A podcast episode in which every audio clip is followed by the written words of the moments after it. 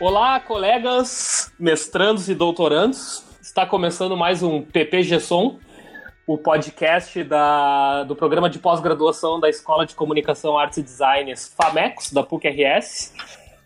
Uh, hoje estamos aqui reunidos com o pessoal uh, do doutorado aqui da PUC e vamos debater um pouquinho sobre o Intercom, uh, ouvir alguns depoimentos de dois professores e conversar um pouquinho sobre as nossas experiências no Intercom. A mesa de hoje, então, é composta pela Gisele Noll. Oi, tudo bem, pessoal? Ela está de volta, Samara Kalil. Oi, aí, galerinha. Tudo certo?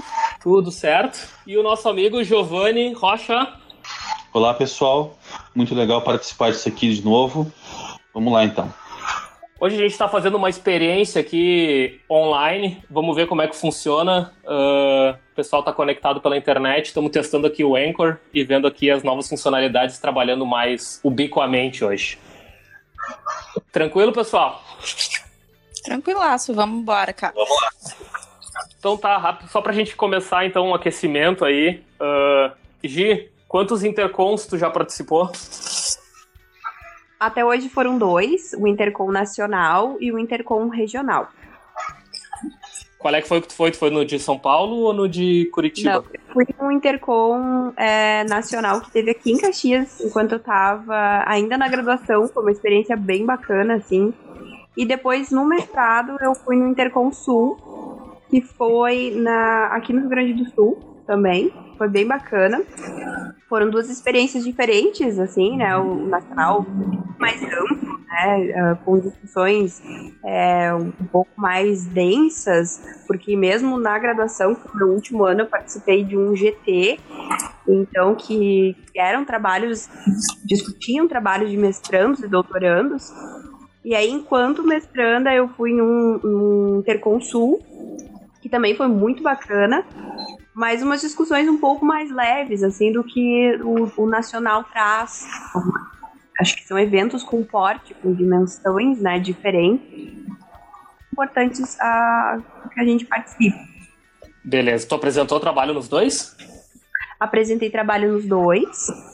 É, num enquanto né, graduação e tal, que foi bem mais tranquilo, e no Interconsul também, que foi um resultado da minha pesquisa de mestrado na época. E na, foi bem curioso também que nesse Interconsul é, eu apresentei uma mesa é, junto com a professora Anilda Jacques, que na época era minha orientadora no mestrado.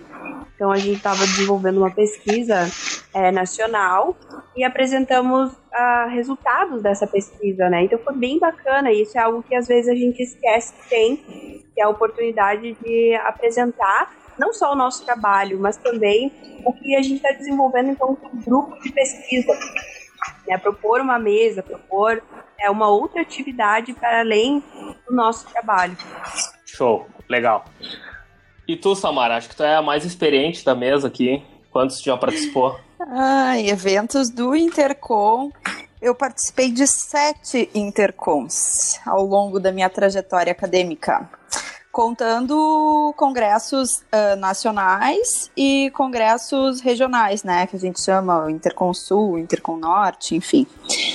E uh, posso dizer para ti que assim, ó, a importância do evento para mim, acho que tá aí no, na quantidade de vezes que eu que eu fui, né? Que eu, eu levo o Intercom bem a sério, eu acho que é um, um dos principais eventos da nossa área, realmente. E ele fez e faz parte da, da minha trajetória acadêmica e me ajudou e me ajuda a amadurecer e a crescer muito em, em relação à, à, visualização de temas, ao que as pessoas estão pesquisando uh, e até a enxergar a minha própria pesquisa, né? E tu apresentou então, sete vezes? A sete que foi, tu apresentou? E mais de uma vez em alguns deles. Em mais de um trabalho em alguns deles. Pô, show, inclusive. demais.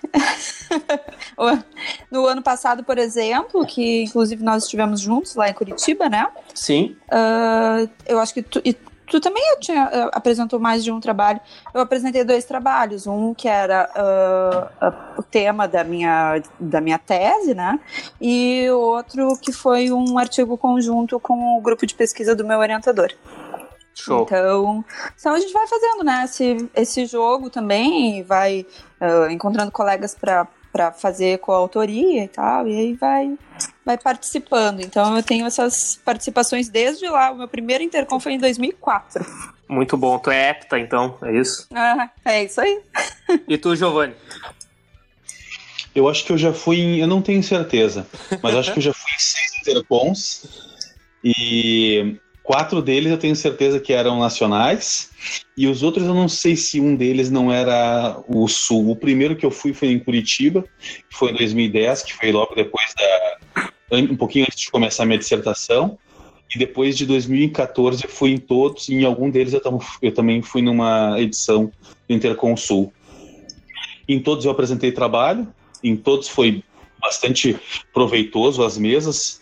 É, muitas vezes essas mesas até se encontram um pouco reduzidas, é, mas a gente sempre encontra alguém interessado para a gente ouvir, alguém interessado, enfim, para a gente trocar alguma ideia. Então, foram boas experiências, sim. Beleza. Vamos ouvir então o depoimento do professor Antônio Hoffelt, ele que já foi uh, presidente do Intercom. Ele deu uma palavrinha para nós aí para a gente escutar o que, que ele o que, que ele tem a dizer sobre o evento, assim, a importância de participar do evento.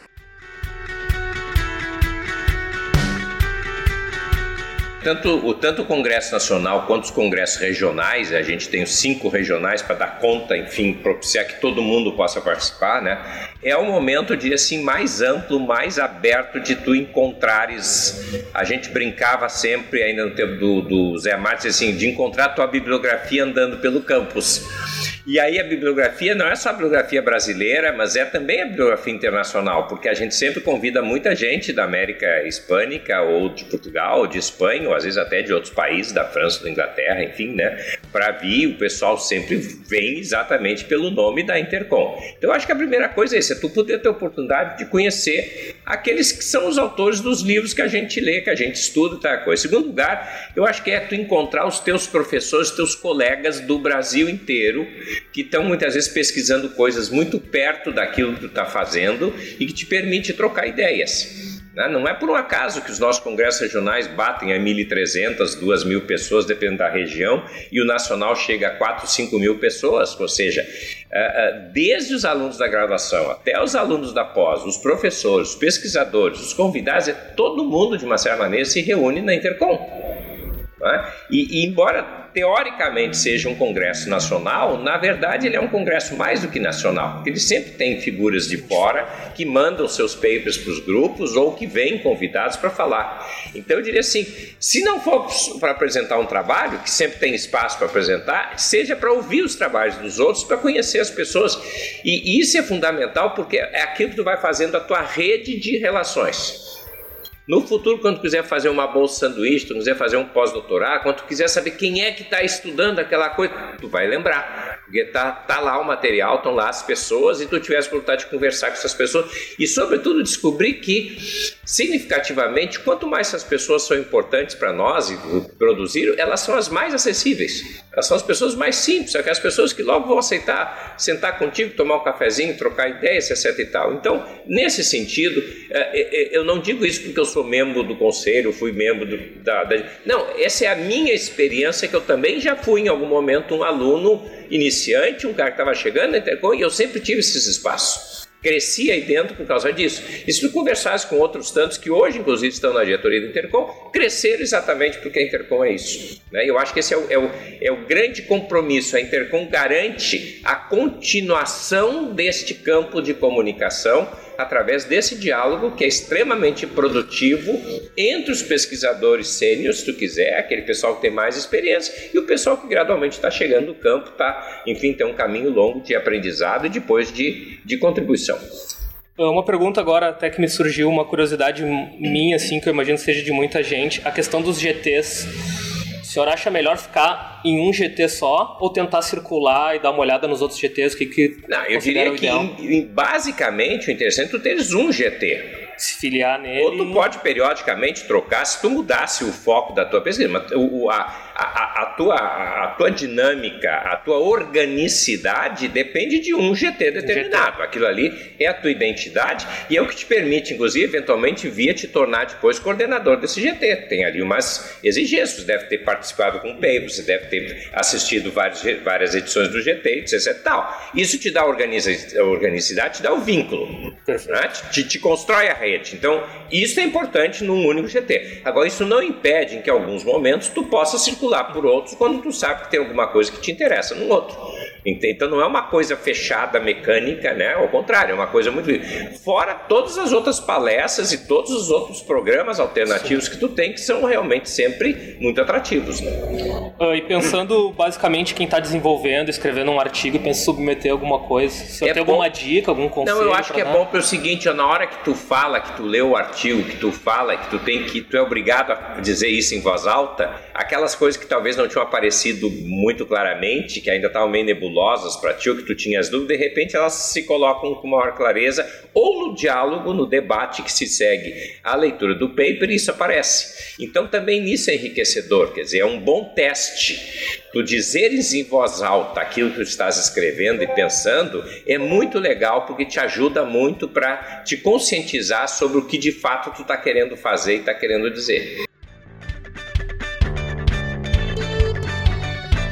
Bom, esse foi o depoimento do professor Antônio. Uh, até uh, ali me surgiu a pergunta da questão dos GTs, né? Eu não falei, eu, eu já participei de dois intercons uh, nacionais, né? Eu fui nos dois últimos, em, em São Paulo e em Curitiba.